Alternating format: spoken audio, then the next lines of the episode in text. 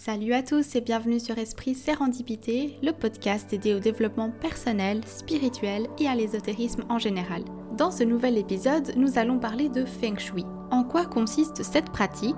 Que nous apporte-t-elle? Et comment l'appliquer dans notre vie? C'est ce que nous allons voir dans ce 46e épisode.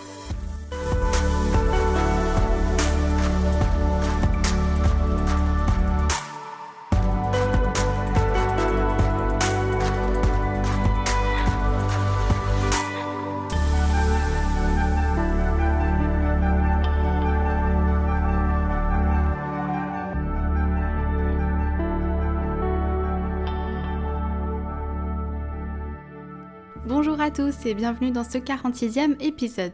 J'espère que vous allez tous très bien. Comme indiqué dans le titre de l'épisode, nous allons découvrir le feng shui aujourd'hui. C'était une notion encore assez vague pour moi aussi il y a quelques semaines, puis je suis tombée sur un livre dans une brocante qui s'appelle Le feng shui des paresseuses et j'ai été très intriguée. Comme vous, je connaissais de nom cette pratique, mais je ne savais pas à quoi ça se rapportait et en quoi ça consistait. Et il s'avère qu'en l'achetant et en le lisant, je me suis rendu compte à quel point c'est complet et intéressant et j'ai eu envie de faire un épisode là-dessus. Donc sachez que c'est un bon ouvrage de référence pour commencer le feng shui. Je vous mettrai bien évidemment le titre en barre de description, ne vous inquiétez pas. Alors par quoi commencer? Déjà, qu'est-ce que le feng shui? Alors, le feng shui, c'est un art, une méthode ou une pratique chinoise ancestrale qui tourne autour de cette pratique du zen. Et ça nous enseigne à harmoniser l'énergie de l'environnement d'un lieu de manière à favoriser le bien-être, la santé et la prospérité des personnes qui y vivent. Concrètement, c'est un peu des conseils sur comment aménager chaque pièce de sa maison ou de son appartement. Le feng shui part du principe que l'énergie, qu'on appelle le qi, circule au mieux dans votre environnement quand certaines choses sont à certains endroits. C'est une pratique qui va nous donner des astuces qui rendront notre vie agréable. Le feng shui mêle croyance, tradition et bon sens. Et comme je le disais, on considère qu'une circulation fluide de l'énergie dans l'univers va nous permettre de vivre en harmonie avec l'environnement autour de nous. Cette pratique, elle augmenterait nos chances de réussite et d'équilibre dans tous les domaines de notre vie. Et évidemment, vous vous en doutez, un mauvais feng shui attirera le malheur. Finalement, le feng shui, c'est comme une sorte de poésie thérapeutique, où on en revient un peu aux bases de l'univers et où on va redonner la place aux choses, l'eau, l'air, le feu, la terre. Mais avant de se lancer dans cet art millénaire, je vous propose un petit point historique pour comprendre d'où est partie cette pratique.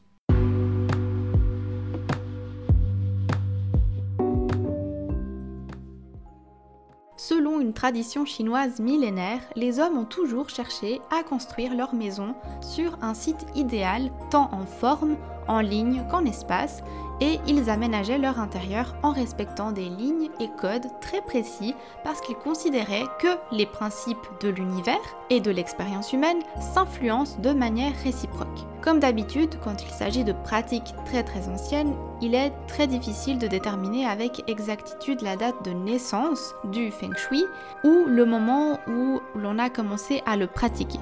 Pourtant, la première trace d'utilisation du feng shui en Chine remonte entre 4000 et 4500 ans avant Jésus-Christ. On a découvert des tombes où était appliqué un système de placement qui respectait les principes qui fonderont plus tard les bases du feng shui. Cet art ancien portait le nom de Kan Yu.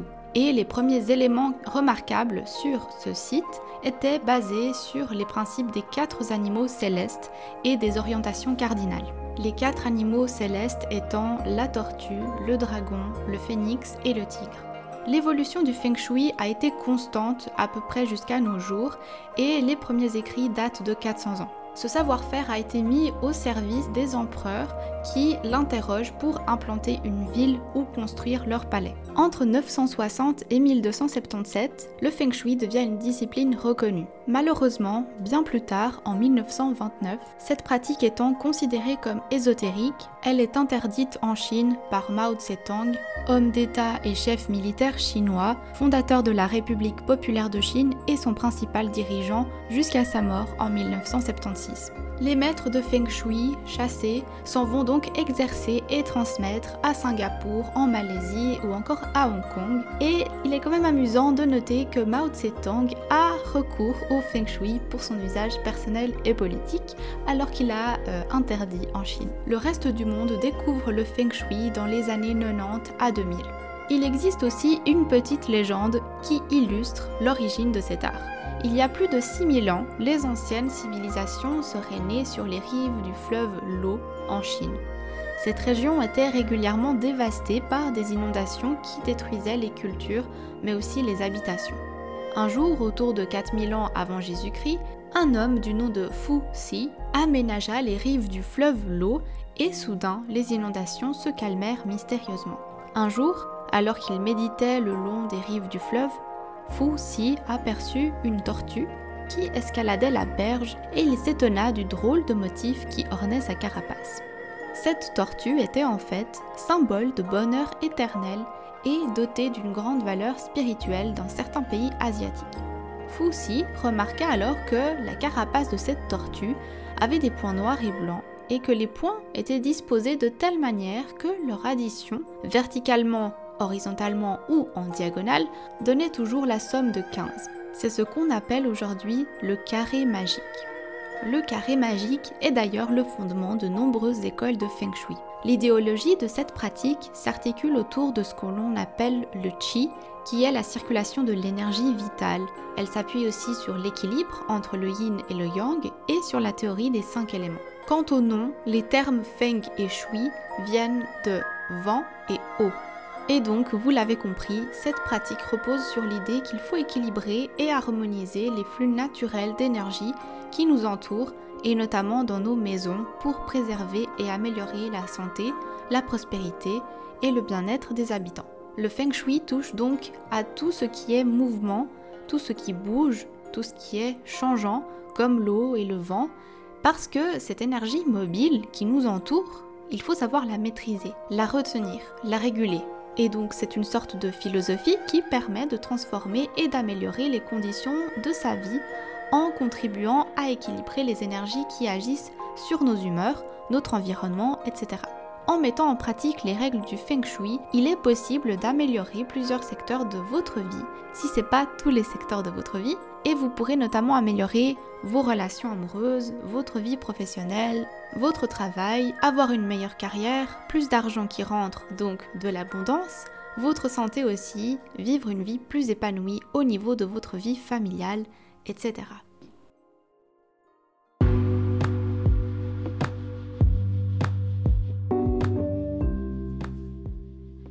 Il y a quatre choses principales dans la pratique du feng shui. Tout d'abord, le qi, cette énergie vitale qui est toute chose. Cette énergie est sans limite et circule dans le monde qui nous entoure, dans notre corps et notre esprit. Le yin et le yang qui constituent l'équilibre de deux forces qui régissent l'univers, contradictoires mais tout aussi complémentaires et qui ne peuvent exister l'une sans l'autre. Les cinq éléments qui sont le bois, le feu, l'eau, le métal et la terre qui nous renseigne sur la circulation de l'énergie vitale ou du chi et sur le genre d'énergie qui nous entoure. Et enfin, le pa quoi, qui est un outil d'analyse essentiel du feng shui, c'est un carré magique composé de 9 cases chacune représentant un domaine de votre vie. Voilà pour les premières bases. Alors, comment ça se ressent concrètement quand le feng shui est en action et appliqué dans votre vie? Alors, tout bêtement, par exemple, vous vous êtes déjà très certainement rendu compte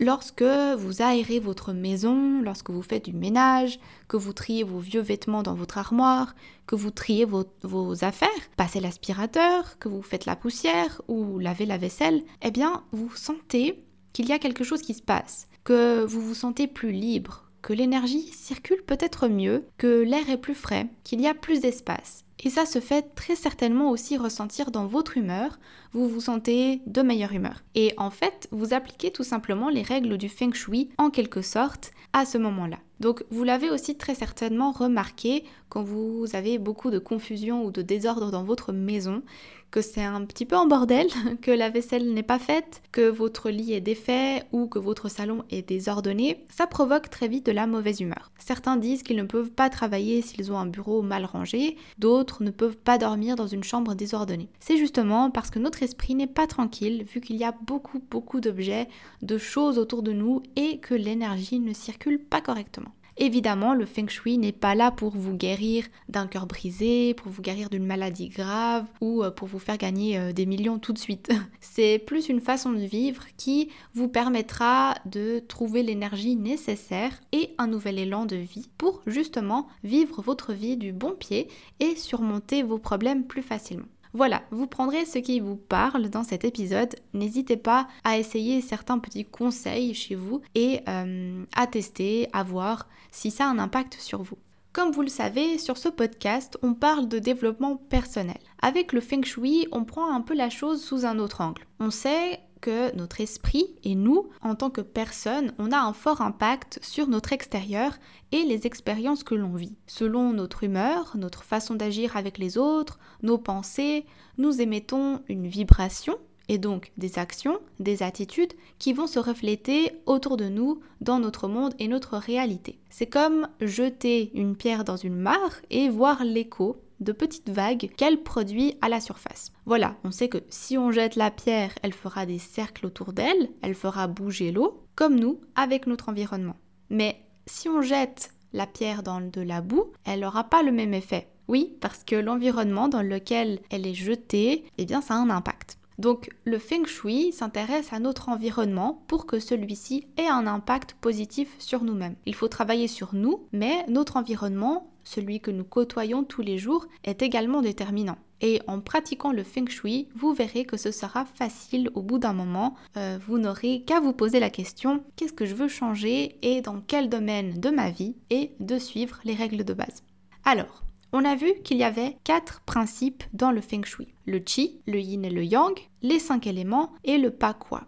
Je ne vais pas parler aujourd'hui du yin et du yang parce que j'ai fait un épisode entièrement consacré à ce symbole il y a quelques mois et je vous conseille vivement d'aller l'écouter parce que ça va vous permettre d'approfondir aussi le feng shui et donc du coup je le mets en barre de description si jamais ça vous intéresse. Par contre, je vais m'attarder sur le pas quoi parce que je suis sûre que peu d'entre vous savent de quoi il s'agit. En fait, le pas quoi est euh, l'un des outils d'analyse essentiels du feng shui. Si vous êtes sur YouTube, je vais insérer une image pour que vous compreniez à quoi ça ressemble. Et sinon, n'hésitez pas à faire une rapide recherche sur Google en tapant pas quoi, donc P-A espace K-U-A, juste pour que vous ayez l'image en tête. Cet outil, il a une forme d'octogone, divisé en 8 parties, et dont le centre est la neuvième partie qui va rester vide et neutre. Ces 8 parties représentent chacune un domaine de votre vie, la richesse, donc la prospérité,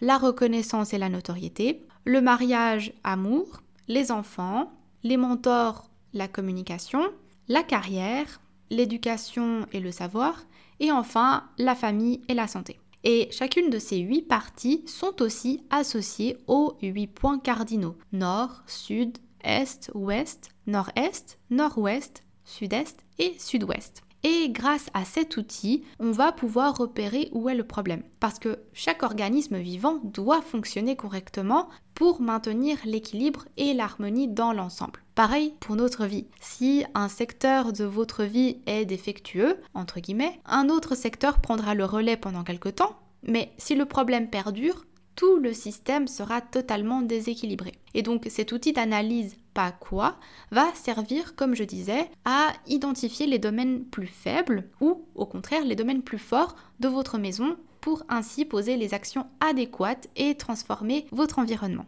Et comment on l'utilise? Eh bien tout simplement en prenant le plan de votre maison ou de votre appartement et de poser le pas quoi sur ce plan-là. Alors ça a l'air peut-être un peu bizarre et compliqué dit comme ça, mais je vous assure que c'est très très facile. Si vous êtes sur YouTube, à nouveau je vais insérer des images pour que vous compreniez. Donc on a le pas qui a une forme d'octogone. Mais sachez qu'il est aussi utilisé sous forme d'un carré à 9 cases, tout simplement. Et là aussi, chaque case va correspondre, comme plus haut, à un secteur de votre vie et à un point cardinal. Le centre sera toujours vide et neutre. Cette version carrée est justement plus simple d'usage et s'adapte généralement plus facilement à nos plans de maison. Si vous n'avez pas de plan de votre maison déjà imprimé, vous pouvez le dessiner sur une feuille blanche du mieux possible. Puis vous prenez un papier transparent, papier calque et dessinez le carré magique du paquois avec les 9 cases. Ensuite, vous pourrez appliquer le dessin par-dessus le plan de votre maison.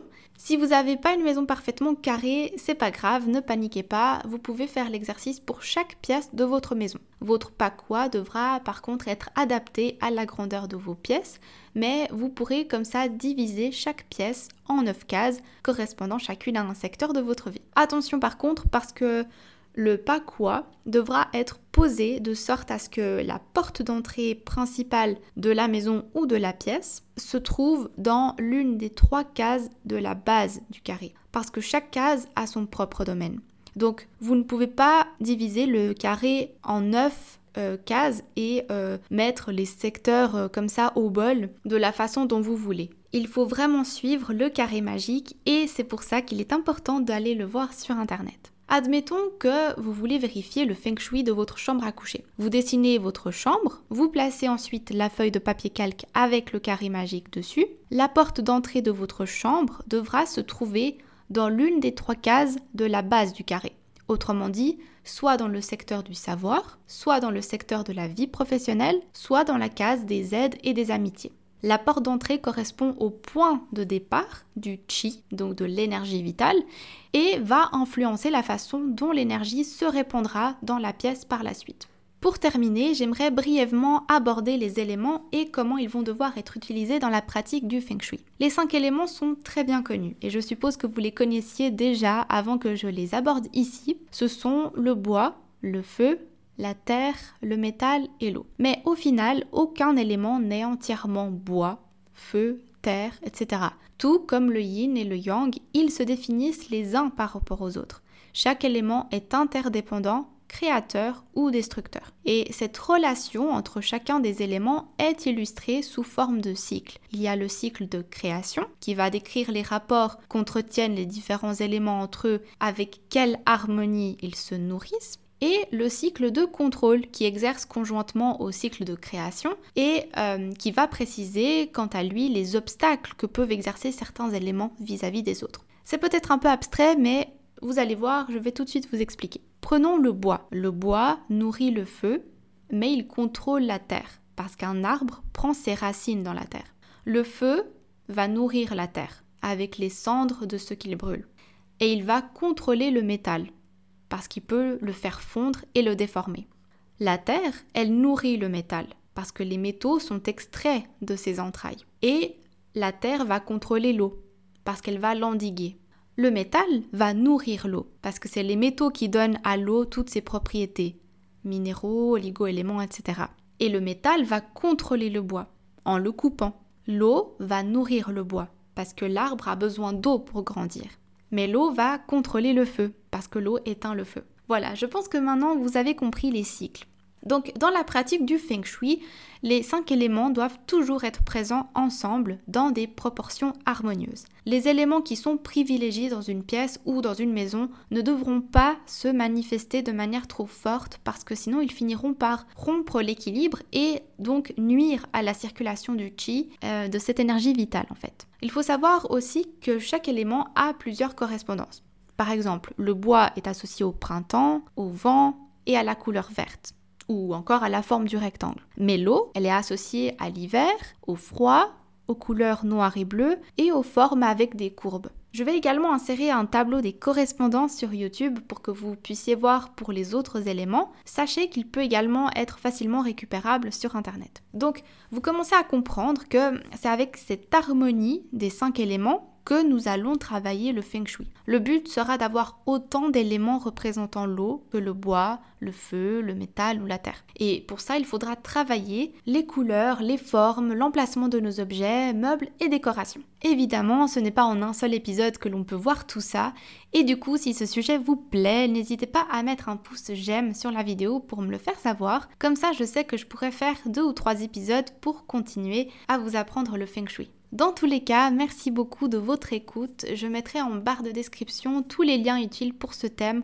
ainsi que le livre que j'ai lu sur le feng shui. Quant à ce podcast, vous pouvez le retrouver sur toutes les plateformes de podcast ainsi que sur YouTube et Spotify. Vous pouvez aussi retrouver Esprit Sérendipité sur Instagram. J'y partage des citations, des extraits d'épisodes, mais aussi des suggestions de lecture de tout ce qui concerne le développement personnel, l'ésotérisme et la spiritualité. Et sinon, on se retrouve la semaine prochaine pour un nouvel épisode. D'ici là, prenez soin de vous et à bientôt.